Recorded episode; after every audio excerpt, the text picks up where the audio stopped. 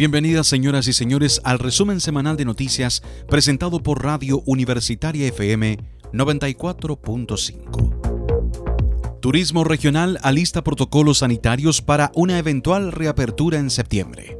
En ellos se encuentran trabajando conjuntamente el Gobierno Regional, la Corporación Regional de Desarrollo Productivo y Cernatur, quienes contemplan implementar capacitaciones que permitan a los empresarios y trabajadores de la zona conocer y aplicar medidas de higiene y seguridad para evitar eventuales brotes de coronavirus. Familiares de reclusos temen brote de COVID-19 en Guachalalume los 11 casos positivos y cerca de 70 intentos en cuarentena preventiva en el penal de La Serena han generado preocupación entre funcionarios de Gendarmería y familias de los aproximadamente 1.800 reclusos que pagan por sus delitos. Los contagios corresponden a reos provenientes de la región metropolitana, por lo que piden a la dirección de la institución que no continúen con estos traslados entregan termómetros digitales a transporte público de la región de Coquimbo. Hasta la fecha se han repartido 30 de estos dispositivos a las diversas líneas de la locomoción pública, tanto mayor como menor, pero se continuará gestionando para contar con más de estos aparatos. Representantes de los gremios valoraron y agradecieron el apoyo. Retoman obras del CDT en La Serena tras cuarentena por brote de COVID-19. Los trabajos se habían paralizado por dos semanas tras confirmarse 17 casos de COVID-19 al interior de las instalaciones. Pagan sueldos a recolectores de residuos de Coquimbo y evitan extensión del paro.